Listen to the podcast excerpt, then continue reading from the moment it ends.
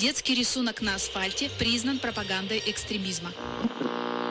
Депутаты назвали внебрачный секс главной угрозой национальной безопасности. Эксперт назвал просмотр Первого канала лучшей профилактикой экстремизма. Лучше послушаю неправильных экспертов. Слушайте подкаст и погружайтесь в мир насилия, тотального контроля и пропаганды вместе с неправильными экспертами. Появление многообразия религиозных организаций и культов повлияло на формирование конкурентной среды между ними. В современных условиях религиозные организации превращаются в огромные корпорации, производящие и продающие различные духовные и морально-нравственные продукты. Эти продукты в виде духовных услуг предлагаются покупателям, верующим, да и просто интересующимся. Сюда могут входить глубокие мировоззренческие, нравоучительные проповеди, зрелища пышных литургий и обрядов, теплота братских отношений, наслаждение от песнопения, может быть и просмотра онлайн-ролика. Эти услуги не продаются, не покупаются прихожанами напрямую, их результаты складываются опосредованно. В выборе граждан посещать или не посещать данную организацию, активности участия во внутрирелигиозной э, жизни и в сумме пожертвований. Борьба за своего клиента между культами вылилась в использование современных маркетинговых технологий, своей в том числе миссионерской деятельности. В подобных условиях становится актуальным взгляд на религию с точки зрения концепции религиозного рынка, что позволяет рассмотреть деятельность религиозных участников как участников рыночных отношений. И все-таки, что в условиях современности мы можем купить, а быть может и продать. И в этом вопросе сегодня в качестве менеджеров по продажам религиозных услуг будут разбираться Лариса Астахова, религиовед, психолог и судебный эксперт, посадивший не одну кучу религиозных маркетологов, да. Сергей Бредихин, социолог и просто хороший человек. Продаю опиум для народа недорого. И Михаил Вершинин, социальный психолог и консультант по выводу людей из секты радикальных организаций. А еще я маркетолог, который на свободе, кого еще Астахова не посадила. Нерелигиозный, можно и не сажать. Дисклеймер. Все материалы для данного подкаста взяты из открытых источников. Мнение ведущих носит субъективный и личный характер, без цели оскорбления или нанесения вреда деловой репутации и вашей вере. Некоторые высказывания могут вас расстроить или не соответствовать вашей религиозной картине мира. Во время передачи обсуждаются запрещенные в РФ мета с Фейсбуком и Инстаграмом, запрещенная секта «Новое поколение» и саентологическая ВАИС. Особенности вербовки в запрещенные террористические организации – воспроизводятся записи известных публичных персон и иногда слышно кота. Если вам нет 18 лет или вы маркетолог религиозной организации, то этот выпуск точно не для вас. Ну что, душу мою продадите? Конечно. Продадим, купим и еще раз продадим. На самом деле вопрос, почему опиум для народа, он довольно интересный, потому что церкви и религиозные организации по-разному подходят к этому вопросу и ответу на него. Православная католическая церкви традиционно редко комментируют свою коммерческую сторону работы и ведут себя довольно закрыто. Хотя о некоторых косвенных моментах, связанных с э, русской православной церковью, мы сейчас поговорим. Англиканская церковь публикует отчеты о своей деятельности, а вот церковь Иисуса Христа святых последних дней, мормоны, не стесняются богатств. Так компания вложила 2 миллиарда долларов в огромный торговый центр напротив своего штаба и открыто об этом говорит. Кроме того, мормоны ежегодно привлекают до 8 миллиардов пожертвований, а в 2012 году Bloomberg оценивал активы этой церкви в 40 миллиардов долларов. Доходы складываются из разных э, моментов. Больше всего приносят пожертвования и господдержка. Но, кроме того, различные бизнес-варианты, э,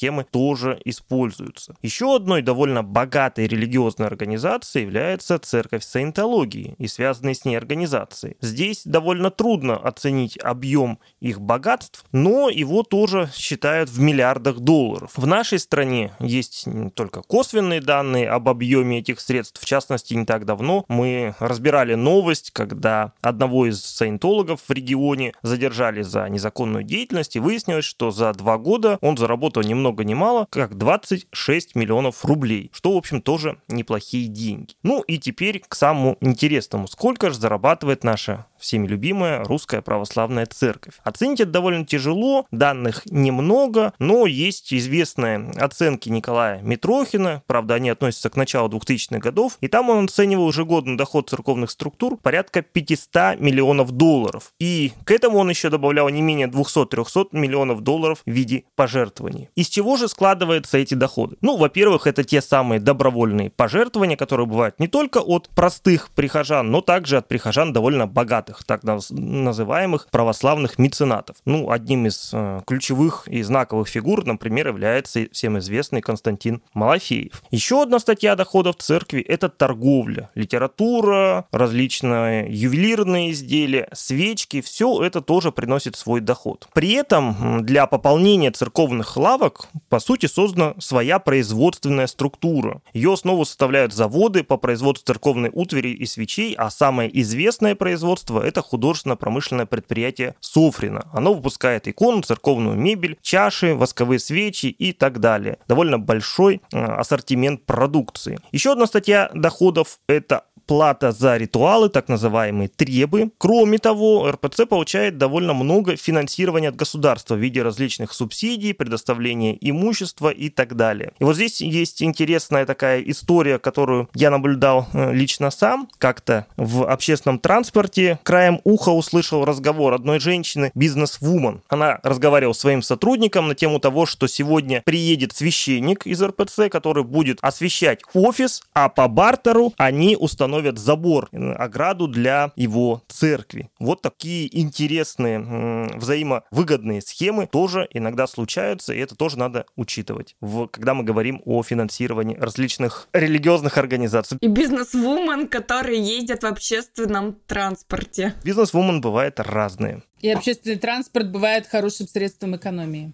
Совершенно верно. Если же мы говорим про денежные отношения э, религиозных организаций и государства, то здесь они тоже строятся по-разному. В некоторых странах предусмотрены, скажем, налоговые льготы для религиозных организаций. Они не платят налоги, ну, в частности, в США, ну и в нашей стране тоже религиозные организации освобождены от многих налоговых поступлений. В некоторых государствах сохраняется традиция, когда госорганы, по сути дела, содержат религиозные организации и субсидируют им деятельность. Правильно, Михаил? Да, да, именно так. Мы в одном из подкастов э, с вами про новости обсуждали про Норвегию, если не ошибаюсь, где государство выплачивает за каждую голову зарегистрированного прихожанина определенную сумму денег. И если я не ошибаюсь, есть знаменитый церковный налог в Германии, где государство собирает этот налог э, с граждан, и эти деньги потом передает уже церковной деноминации на содержание, как собранный налог с доходов ее прихожан. Совершенно верно. И когда последние несколько десятилетий постепенно в Европе наблюдается отход от традиционных традиционных религий, то многие церкви оказались в трудном финансовом положении. Нет прихожан, нет соответствующих подступлений ни прямых, ни косвенных, субсидий от государства, соответственно, даже некоторые церкви продаются или сдаются в аренду. Такая вот тяжелая экономическая ситуация. Если посмотреть ту же самую Францию, там э, сейчас часть зданий католических церквей сдается мусульманам, чтобы они туда заезжали, или под всякие мероприятия. Не потому, что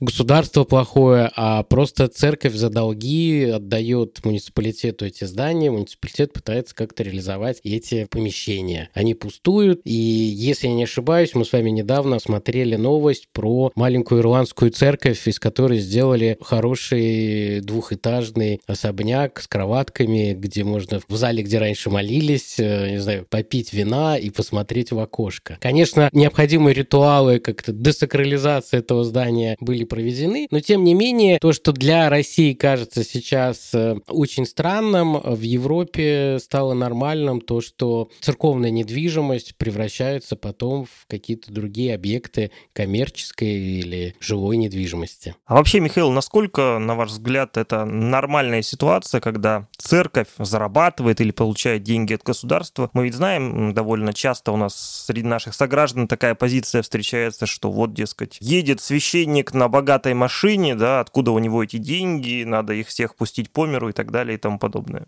Еще Иисус ругался на торговцев церкви и изгонял их, но в итоге церковь, как и любое НКО, зависит или от государства и его налогов, как рассказывал сейчас Сергей, э, от пожертвований своей паствы, ну или от собственных доходов. Еще сюда можно добавить уход от налогов или так называемую серую бухгалтерию, которая носит где-то системный характер, а где-то какой-то спорадический или эпизодический. У нас до сих пор и традиционные религии, и секты предпочитают наличные. Но я не буду разбивать эту копилку по Пандоры, мы лучше поговорим о других более понятных вещах. Про бизнес традиционных религий достаточно много разных публикаций. Есть хорошие разборы, как и что зарабатывается в католической церкви в медиа коммерсанте. Есть разборы доходов РПЦ, которые тоже всплывают в различных публикациях российских медиа, часть из которых уже иноагенты или вообще запрещены. Спасибо, товарищ майор. Но из незапрещенных есть журналистское расследование РБК «На что живет церковь» от 2016 года. И погуглите, на самом деле церковь в этом плане хоть и не дает какой-то финансовой отчетности, но она все равно более понятна, чем другие новые религиозные движения, которые полностью все скрывают и ведут черную бухгалтерию. Условно, если смотреть на бизнес церкви или какой-то традиционной религии, то помимо названных есть еще какие? Это религиозный туризм, это доходы от отелей и хостелов различных религиозных или расположенных рядом с различными религиозными местами паломничества. Это книгопечатание и торговля книгами. Это различный религиозный мерч и сувенирная продукция. Еще правильно до этого Сергей называл ювелирка. Причем ювелирка тут делится на несколько уровней для прихожан и для э, священных обрядов или для украшения помещений. Онлайн-образование. Ну, оно везде по-разному выглядит. Оплата часто происходит как пожертвование, и часто это напоминает какие-то чаевые. То есть мероприятие понравилось, все классно, поэтому мы жертвуем такую-то сумму на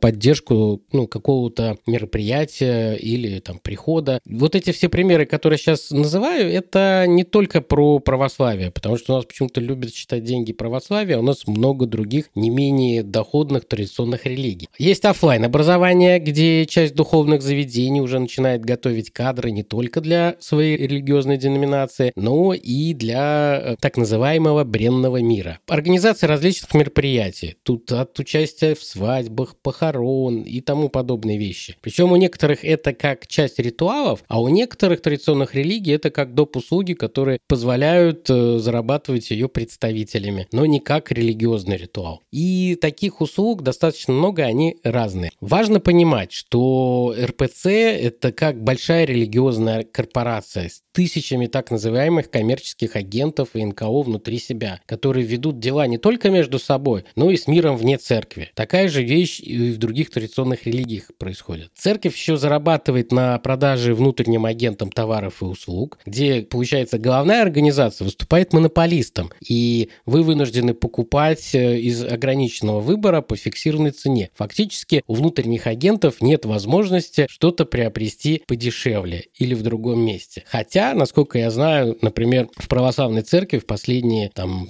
5-10 лет происходят большие изменения, и ситуация изменилась на порядок к лучшему. Это не какой-то злой умысел, и это сложилось, это определенные традиции, обусловлено частично историей. Ну и важно понимать, что, например, у мусульман активно развит так называемый паломнический туризм на хадж. И тут э, тоже не нужно сводить все к православию. У некоторых религий есть свои сильные возможности по зарабатыванию денег. Все пытаются выжить, и все пытаются получать по максимуму, так как у всех есть свои проблемы. Например, в вашем регионе будет бедное духовное управление мусульман, то это возможность для радикальных и террористических организаций развивать свою деятельность, так как они очень профессионально выстраивают параллельные социальные структуры и дублируют духовные. Соответственно, если у вас духовное управление мусульман слабо, им не хватает ресурсов, тем проще вот этим деструктивным и террористическим организациям заманивать э, в свои ряды представителей э, данной религии. Я в этом плане спорил с коллегами в Самаре, которые с гордостью мне говорили, о, мы часть денег, которые были предназначены для э, духовного управления мусульман, отдавали другой традиционной религии. Они считали, что они поступают хорошо. Я им объяснял, что они ошибаются, и здесь лучше поддерживать равномерно все традиционные религии, потому что они являются столпами местного сообщества. А бедная церковь, хотя я не могу сказать, что РПЦ купается в деньгах или безумно богатая, все зависит, скорее всего, от близости к МКАДу. Это, если она будет бедная, то это создаются возможности для всяких параправославных и псевдохристианских сект окучивать население. И мы с вами недавно разбирали кейс, как целый Уральский монастырь попал под влияние, под контроль такой группы. И потом, если не ошибаюсь, его отдали государству, а потом уже обратно отдали в РПЦ, чтобы сменились собственники, потому что там была сложная проблема, что с точки зрения государства этот монастырь уже не принадлежал православной церкви. Лично я за так называемый религиозный маркетинг для традиционных религий, так как я маркетолог по одному из бизнес-образований и атеист. Но мне очень хочется, чтобы это было не в серой в зоне, а в какой-то прозрачной. Ну, чтобы это было, платились какие-то налоги или какая-то была, ну, хотя бы минимальная отчетность, как это делается во многих НКО. Но, повторюсь, для православной церкви у нее очень сложная жизнь была вместе с СССР. И это привело к определенным историческим особенностям. Например, знаменитый церковный акт, который разрешил тратить пожертвования на житие священников. На тот момент он решил большую проблему, как выживать священниками. Но это решение там 70-х, 80-х годов, я, я дату, к сожалению, сейчас э, не могу точно вспомнить, оно создало проблемы, которые сейчас. И как раз вот когда Сергей приводил пример про богатых священников или некоторых священников, которые выкладывают э, там фотки, как они выбирают какие-то кожаные сумки Гуччи там в Инстаграме, и это подхватывает делается различными, в том числе оппозиционными СМИ, и преподносится, что так живет большинство священников, это, конечно, миф, так называемый fake news. Да, такие, как бы, назовем, небожители встречаются не только в традиционных религиях. Для нетрадиционных религий это вообще норма, такой образ жизни, но нетрадиционные религии стараются его не демонстрировать, они все делают это замкнуто. Мы сегодня про это тоже немного поговорим.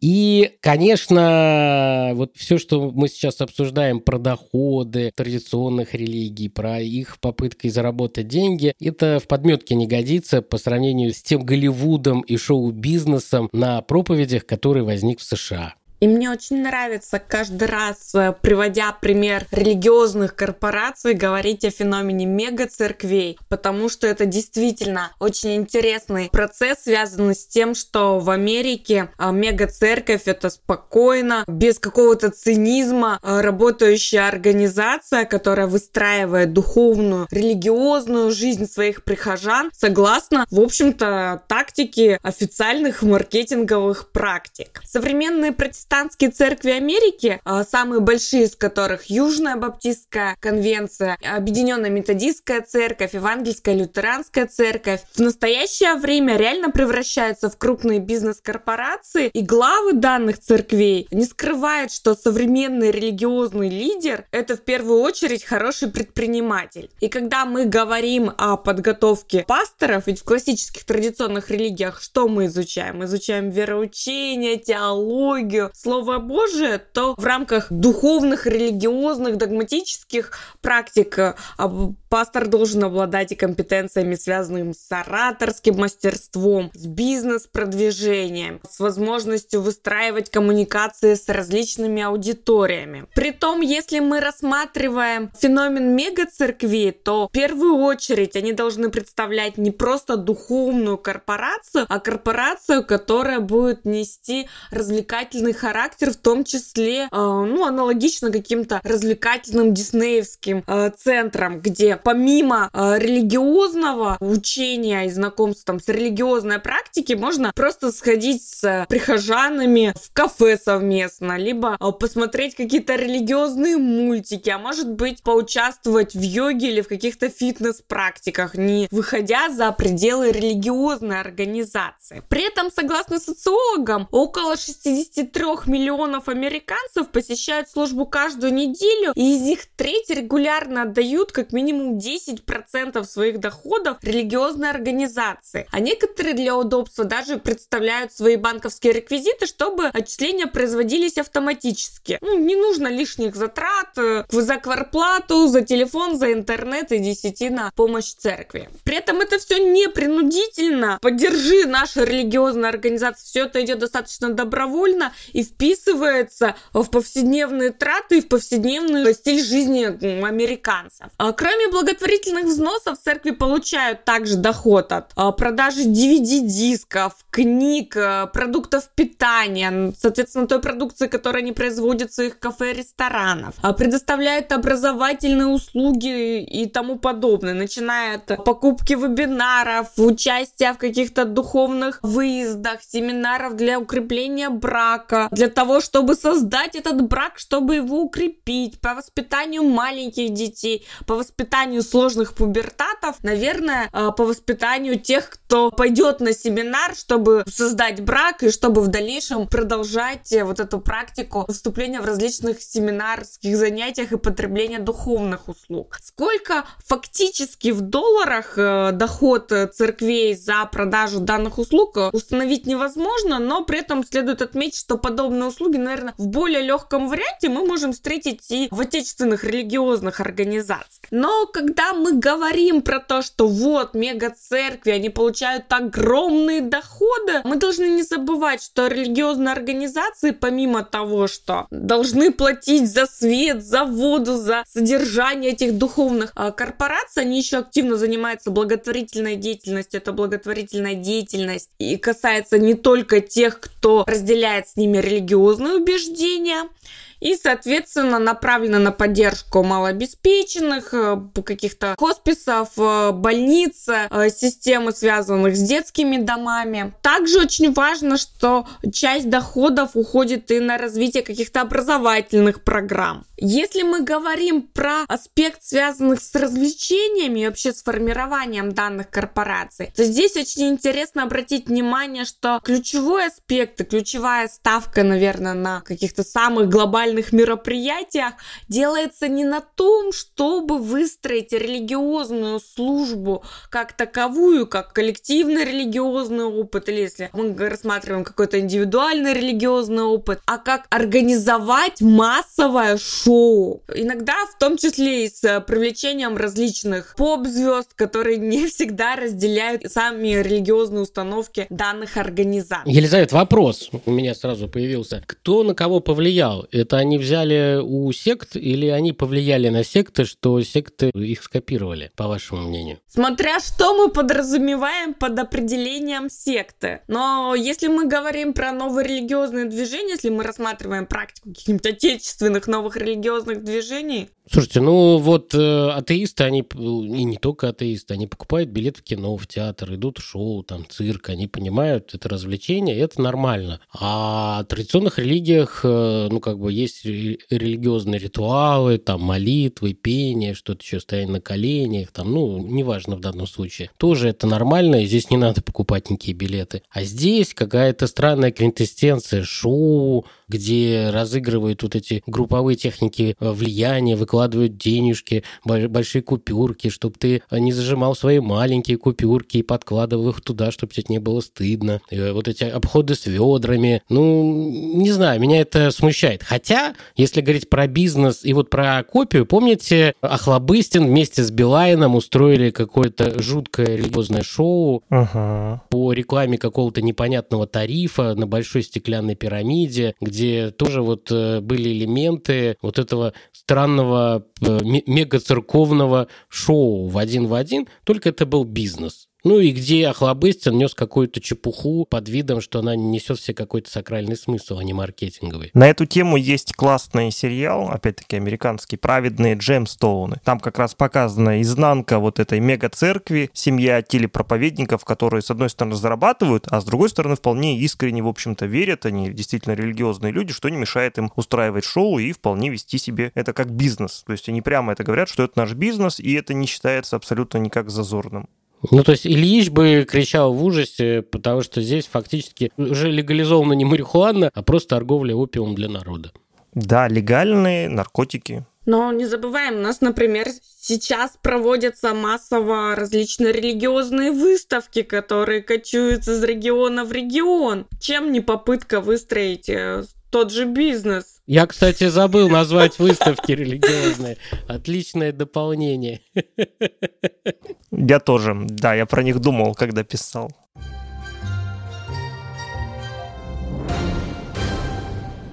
Давайте послушаем, что сказал один из представителей запрещенных мегацерквей на территории Российской Федерации, некто господин Ледяев. Он не стеснялся в своих откровениях по поводу денежек и опиума для народа. Если говорить о служении как о бизнесе, то одно дело, когда у тебя есть идея, второе – это когда ты воплощаешь жизнь, и в третье, когда ты финансово все это обосновываешь и покрываешь.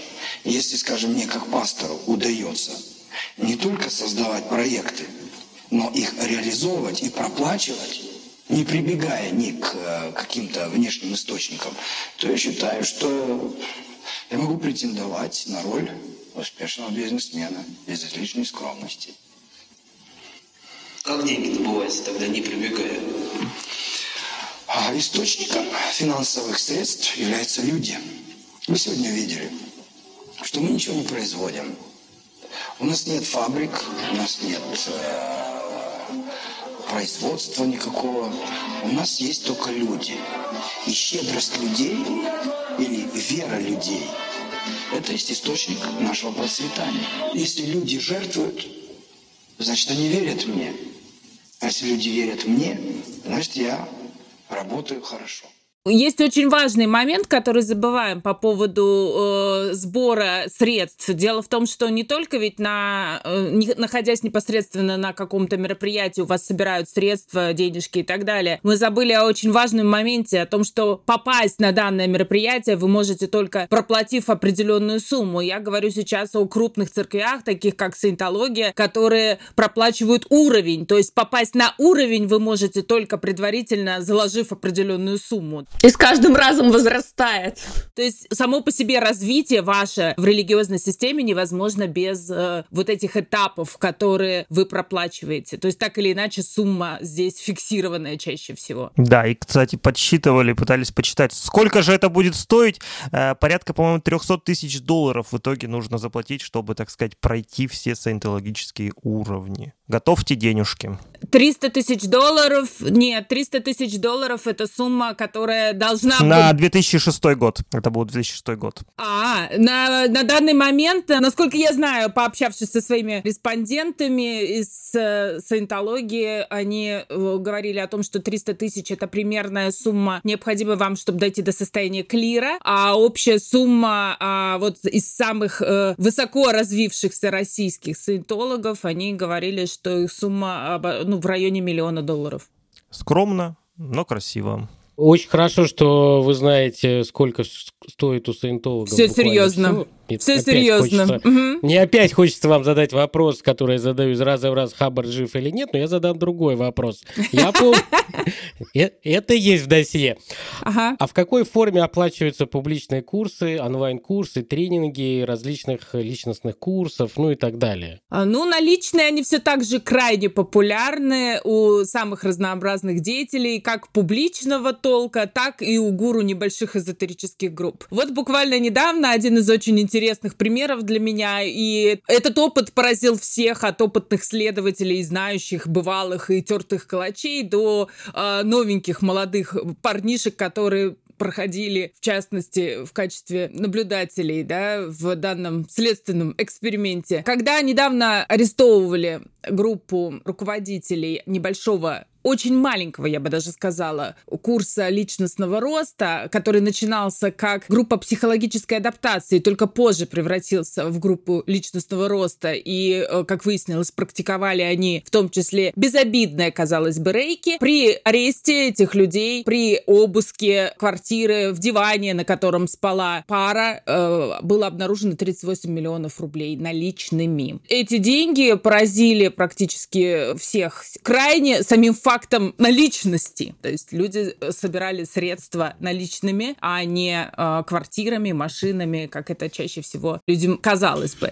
Вообще, я бы отметила два базовых таких момента у разного рода групп э, личностного роста, у проповедников и так далее. Если мы говорим о как раз о маленьких, казалось бы, группах, в которые люди обращаются, ну, по разным причинам, чаще всего проблемами с психологической адаптацией, то есть очень часто часто речь идет просто о поиске психолога для того, чтобы немножечко стабилизироваться, социализироваться. А иногда это могут быть подростки, которых пытаются куда-то пристроить родители, якобы у детей проблемы с социальным поведением. Мы наблюдаем несколько типичных таких примеров, этапов вхождения. Вот, например, в эту группу Рейки, которую возглавляла госпожа Пужайкина, а, судебный процесс сейчас недавно закончился, и поэтому я могу об этом сейчас сказать. У нее начиналось это все с факта наличия либо болезни, болезни кого-то из э, ребят, либо проблем психологического характера. И эти ребята приходили в группу, небольшую группу за психологической помощью, происходило общение, взаимодействие. И в конце концов вдруг они понимали, что вот первая основная информационная подача, да, первый посыл, что факт неизлечения вашей болезни будет свидетельствовать, что вы не перестроили свою жизнь как надо и не работаете над собой. Соответственно,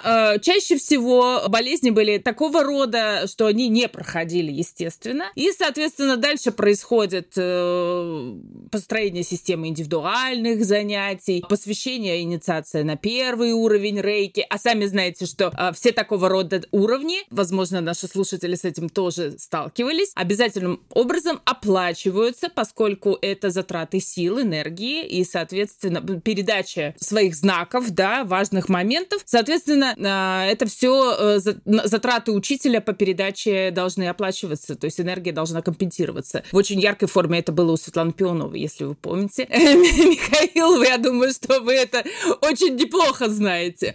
А, вот. Далее появляются, естественно, рекомендации, отменяются лекарства, заменяются лекарства на требования работы с мастером, увеличивается количество посещений, усугубляется состояние со здоровьем, проблемы со здоровьем. Ну и, как вы сами понимаете, а, проблемы со здоровьем все так же постоянно замыкаются на вопросы. А вы э, точно изменили свой образ жизни? А, данная методика рано или поздно приходит к тому, что человек э, набирает определенное количество штрафов за невыполнение задач, которые подал мастер. И, соответственно, в конце концов, эти штрафы выливаются в весьма материальные, существенные суммы. Ученики писали расписки своему мастеру о том, что они должны сегодня за кривой взгляд в сторону сожителя Пужайкиной 100 тысяч рублей, за невыполнение домашнего задания там 500 тысяч рублей. И в конце концов, естественно, вот таким образом и формируются те самые многомиллионные склады в доме, которые дошли следователи. Скажете вы, но казалось бы, ну, я иду на тренинг личностного роста, я хочу э, развиваться. Мой молодой человек, например, предложил мне как-то сходить с ним, двигаться куда куда-то, потому что мы как-то вот ты перестаешь развиваться и не следишь за собой, говорят очень часто нам пары, наши напарники. А ведь речь идет о том, что изначально вам пытаются перестроить совершенно новую систему установок. То есть вам пытаются сформировать другую систему нормативно-поведенческих установок, потому что вам выдается система правил. Там вы должны прийти поевшие обязательно на мероприятие. Даже такого рода правила, казалось бы, незначительные, на самом деле крайне важны э, для формирования определенного эмоционального состояния человека, который будет сидеть на этом тренинге. Можно или нельзя курить. Э, очень часто на тренинге, например, вспомним Зиору, по ней судебный процесс тоже уже закончен. Была очень жесткая установка, ни в коем случае нельзя вступать в какие-либо отношения с другими участниками тренингов вне тренинга. То есть это, это важный момент, поскольку получается, что э, даже если вам кто-то понравился, вы не можете с ним э, контачить, нежелательно вступать в отношения.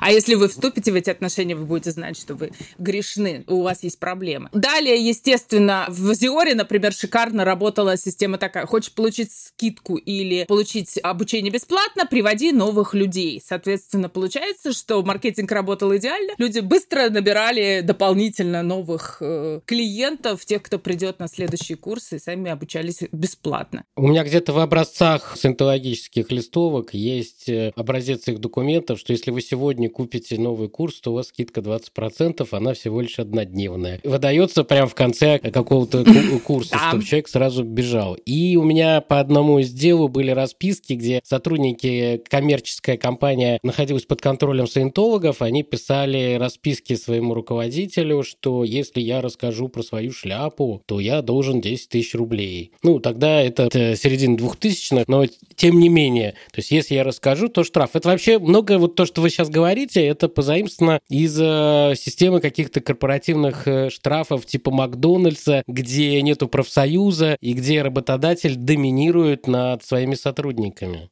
А по сути так и есть. Вот система личностного роста, которая была, например, в Зиоре, она вообще изначально при первом взгляде никаких, например, религиозных аспектов э, вроде бы, казалось бы, и не наблюдалось. И только когда на определенных этапах вдруг вам, например, предлагалось там активно по линии жизни своей уйти куда-то в детские годы, повспоминать вот э, тот период э, и потом пренатальный период, вот как в... Что вас раздражало в утробе матери? Вот, только тогда какие-то появлялись моменты, связанные с э, измененными состояниями сознания, во-первых, да, то есть человек, естественно, впадал в другие состояния, а во-вторых, тут какие-то аспекты, связанные с схожими с восточными медитациями и так далее, то есть можно было обнаружить. Но, в принципе, основная цель, естественно, а, это продать курс, неважно, в какой форме это будет передаваться, то есть это может быть действительно в самых таких вот э, ну, грубых формах из серии «надоело считать деньги до зарплаты», вы не поверите, но в таком аспекте я, например, подписана на одного христианского проповедника, который продает э, именно христианский курс «Как зарабатывать деньги». То есть это семейная пара, много лет разрабатывает эти курсы, и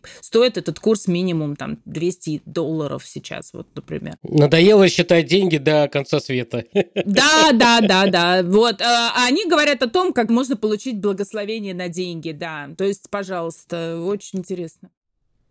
Еще существует практика вайшнавского бизнеса, таргетированной рекламы. Сейчас можно встретить информацию о том, что важно строить духовный бизнес, и, соответственно, с приглашением в специализированные курсы, посвященные бизнес-духовному развитию. Ну, кстати, а если помните, я скидывал в один из наших профессиональных чатов, где мы общаемся на профессиональные темы, туда будем пускать за дополнительную плату новых слушателей, шутка.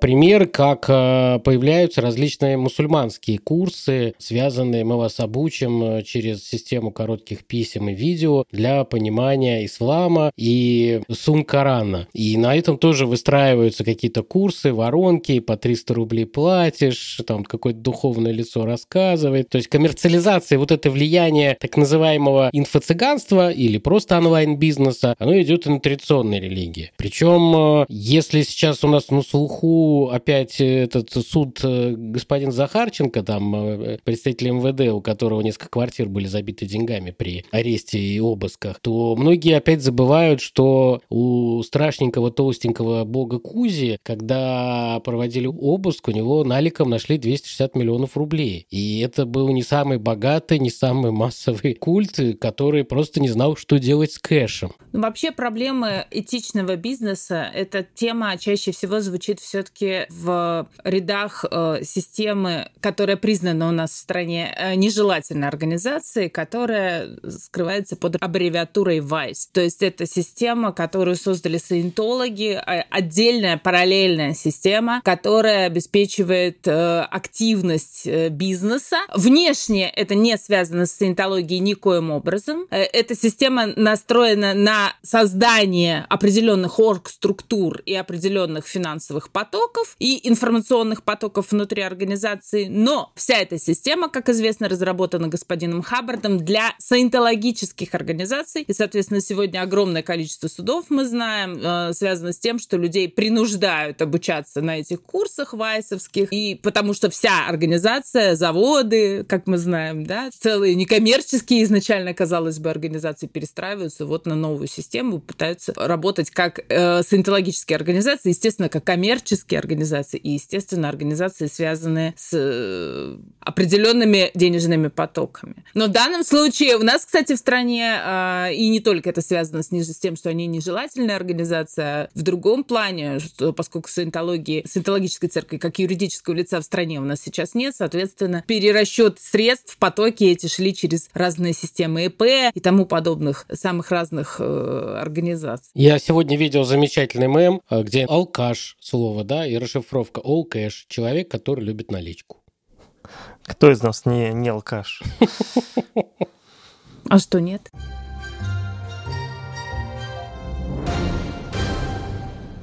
Да, кстати, если про алкашей, Сергей, я хотел спросить, как там у инфо-цыган дела, насколько они близки к алкашам? Я завязал, Михаил, и вам советую, между прочим. Я продолжу. Да, инфо-цыгане – это отдельно интересная тема. Кто же это такие? Кстати, настоящие цыгане очень обижаются, когда их сравнивают с инфо-цыганами, что мне кажется правильным. Инфо-цыгане – это люди, которые продают курсы, тренинги, книги и другие обучающие материалы, которые не несут никакой реальной ценности. Сами инфо-цыгане могут определять себя как инфобизнесменов, бизнес-тренеров, коучей, мотиваторов, мотивационных ораторов и так далее и тому подобное. Чтобы привлечь своих клиентов, инфо-цыгане любят рассказывать о собственных успехах и достижениях тех, кто прошел у них обучение и купил курсы за много-много денег фото с дорогими спорткарами, яхтами, поездками на роскошные курорты. Все это непременные атрибуты постов таких людей в социальных сетях. Особенно они любили закрытый и запрещенный нынче Инстаграм. За небольшую, а некоторые, кто уже хорошо развился, за очень большую плату, инфо-цыгане обещают раскрыть тайну своей шикарной жизни. Правда, обычно выясняется, что никакого секрета, ни настоящего успеха нет, а единственное, чего подобные бизнесмены в кавычках хотят, быстрее заработать побольше, пока клиенты не поймут, что их обманывают. Как же инфо-цыгане привлекают людей?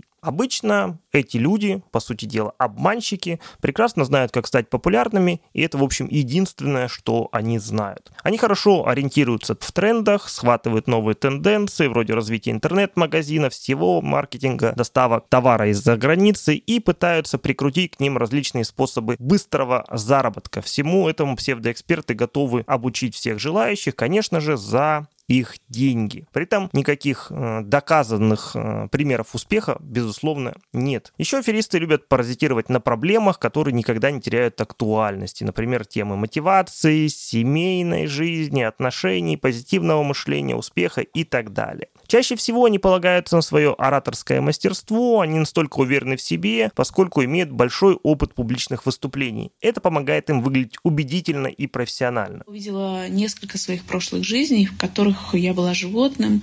В одной я очень хорошо помню, я была какой-то крупной рыбой, и меня перерезал винт от э, какого-то плавсредства, и так я умерла. Потом я была какой-то птицей, тоже была история, я умерла, я умирала много-много раз. И наконец я добралась до жизни человека, я была мальчиком. А поскольку я была внебрачной, меня скрывали. Скрывали, и в этой жизни мой отец сделает все, чтобы обо мне узнал весь мир.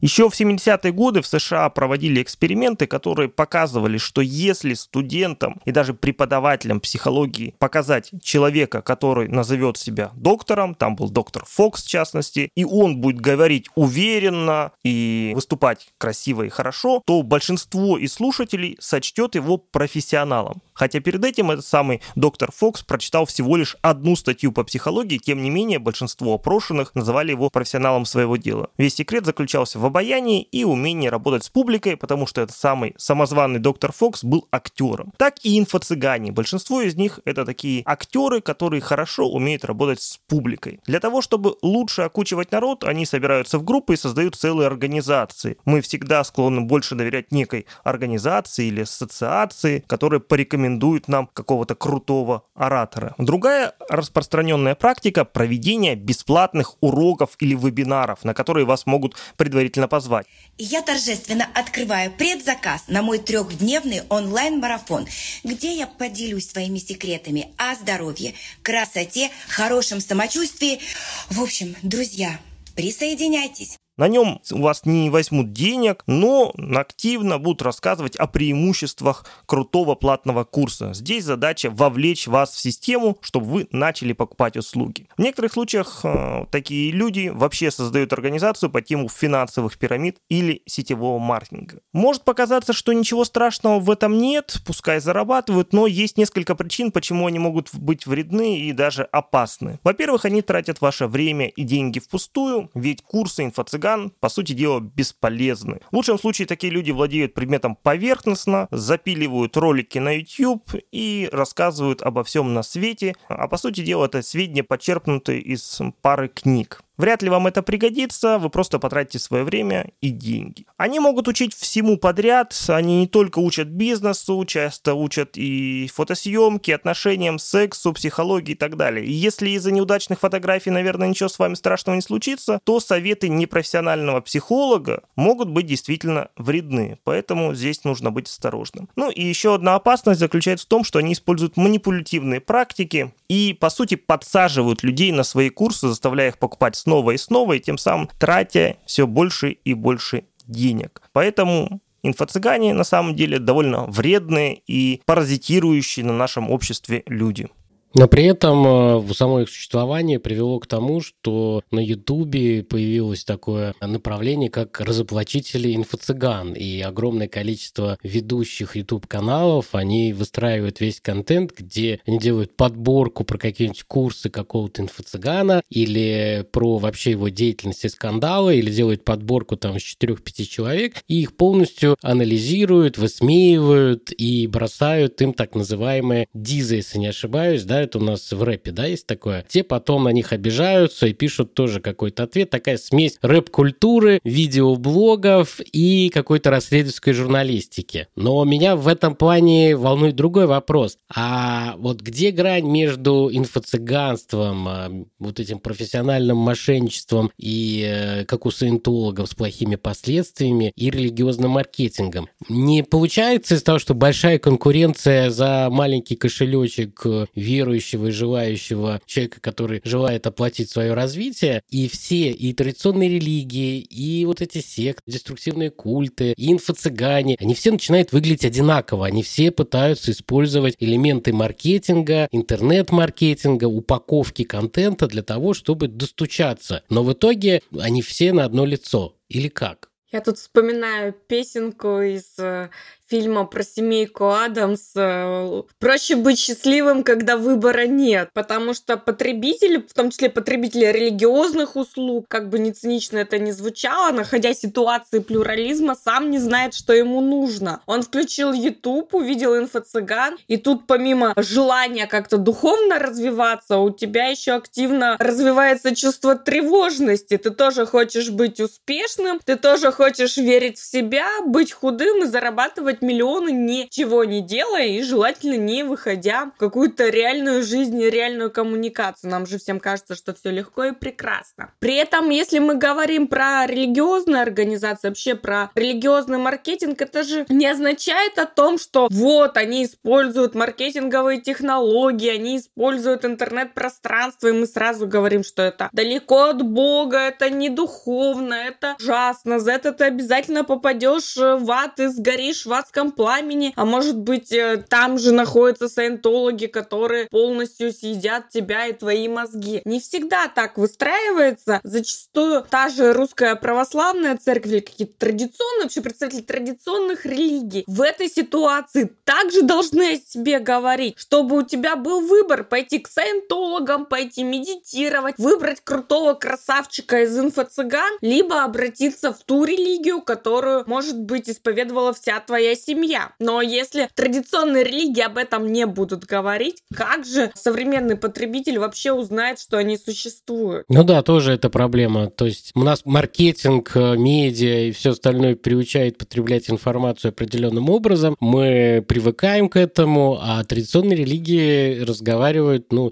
не лампово, а по-другому. И мы их, получается, ну, начинаем игнорировать и не слышать. Конфликт поколений, да. Здесь же мы, когда говорим э, про конфликты поколений в том числе, я очень часто слышу не в ракурсе религиозной жизни, в ракурсе тоже профилактики каких-то деструктивных проявлений, что вот сидят а, наши коллеги, может быть, там из силовых структур, может быть, чиновники, может быть, администрация образовательных учреждений говорит, вот мы включаем телевизор, и вот в нашей реальности вот этого вот нет. И ты объясняешь, что та реальность, которая у вас, даже медийная реальность, она отличается от той реальности и а, тех способов потребления, которые ваши дети и ваши внуки используют в повседневном опыте. Также вопрос с религиозной жизни. Почему у нас активно развиваются те же практики нетрадиционного ислама, и у нас молодежь активно выбирает из каких-то движений мусульман э, наиболее радикальные или наиболее опасные, в том числе там запрещенные террористические организации. Не потому, что они хотят убивать и конкретно ищут вот такую вот организацию, чтобы пойти, поехать в Сирию, хотя такие практики тоже бывают, а потому что те организации с ними работают, те организации предлагают какую-то альтернативную досуговую практику, тогда как э, представители традиционного ислама зачастую в силу своего возраста просто технически не способны продвигать э, религиозную организацию через социальные сети в том числе. Подключайся к джихаду и получи стикер-пак бесплатно.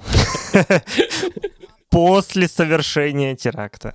Да, их всех не перечислишь, но я столкнулся с какой сейчас проблемой для себя лично. Если раньше запросы от клиентов были, ну, кто попадает в секты или их родственники попадают, и ты им легко можешь объяснить, вот это злодеи, вот это плохо. А сейчас это какая-нибудь кола йоги, еще что-то. То есть вот это расчленять, объяснять стало сложнее. А самая большая проблема, что вот эти инфо-цыгане, которые некачественно оказывают услуги, дают какие-нибудь психологические советы по диете, чему-то еще, они бывают не менее опасны по своим последствиям советов для этих людей, чем вот эти деструктивные культы и секты. У них в итоге и там, и там, ну, на выходе будет э, схожий вред. Другое дело, что, ну, человек, может быть, сохранит э, ту часть разума, не будет под контролем группы и так далее, но он будет с удовольствием смотреть на этого инфо-цыганина с открытым ртом и ждать очередного продукта, чтобы занести ему денежку. Я не знаю, что здесь хуже. У сект появились конкуренты конкуренты за э, отъем денег у населения. Дожили.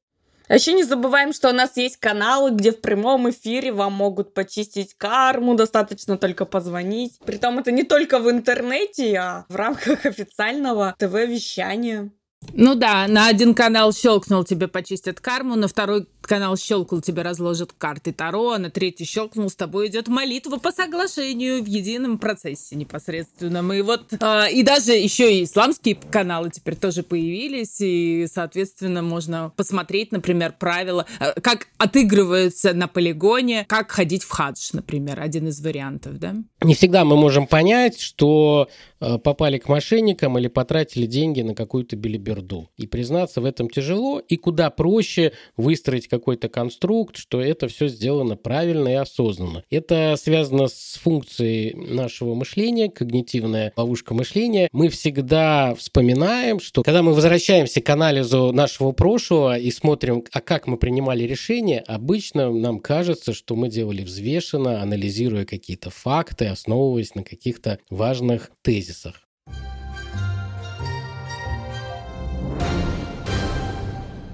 Ну и, конечно, вы же знаете, весь этот подкаст э, спонсируется московскими магазинами типа «Читай город», «Библию Глобус», чтобы вы покупали книжечки. Поэтому приготовьтесь. Но перед тем, как покупать книжечки, мы вам рекомендуем сериалы, Сергей уже один говорил, «Праведные Джемстоуны». Есть еще великолепный сериал э, «Два сезона Ясновидец» про гадалок, которые находятся под контролем цыганского мафиозного клана и э, доют своих клиентов, зарабатывая деньги для мафии. Это, кстати, общепринятая мировая практика. Все эти гадалки обычно встроены в криминальные структуры. Кстати, еще «Священная ложь» шикарный этом смысле сериал тоже очень хорошо показывает вот то самое изменение сознания и продажу несуществующего опыта. Есть еще первый сезон сериала «Чудотворцы», который очень смешной, по который показывает, как Бог с помощью ангелов занимается маркетингом и вмешивается в события на Земле. Это, конечно, неправдивый фантастический, но там некоторые моменты достаточно смешные и ироничные. И как книги. Сначала будут маркетинговые книги, книги Йоны Бергера «Заразительный. Психология сарафанного радио. Как продукты идей становятся популярными». Это интересная книга, которая описывает как маркетологи используют различные механики, чтобы создавать э, молву и как э, продвигают через сарафанное радио определенные заблуждения, которые приводят в итоге к продаже продажам. Другая книга – это книга Мары Эйнштейн «Реклама под прикрытием. Нативная реклама, контент-маркетинг и тайный мир продвижения в интернете». Полезно тем, что вы можете понять, что огромное количество брендов используют различную рекламу, а мы этого не замечаем, и они с помощью нативной рекламы влияют на принятие нами какого-то решения. Или даже не сколько влияют на решение, сколько эмоционально его делают приемлемым или выгодным. Неплохая книга Дерека Томпсона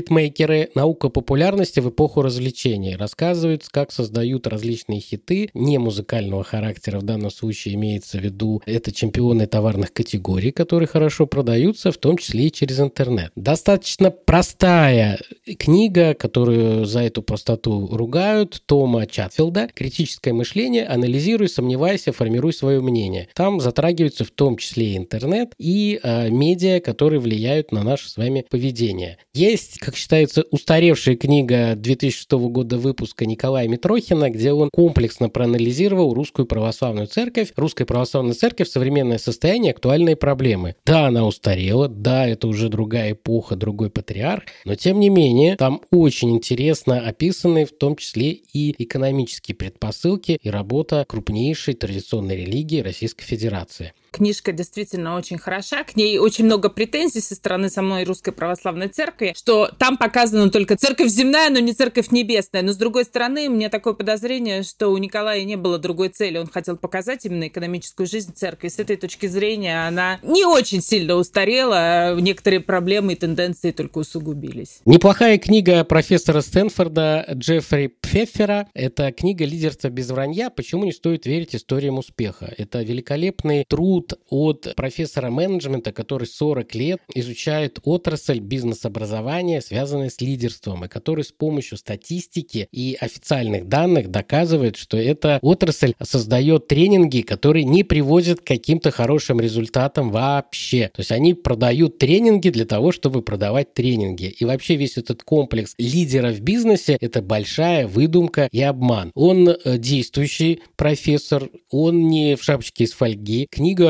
очень хорошая, рекомендую. Есть моя статья «Токсичные тренинги или как не попасть к мошенникам». Там тоже есть простые подборки, как понять и определить, что этот йогурт не очень полезный.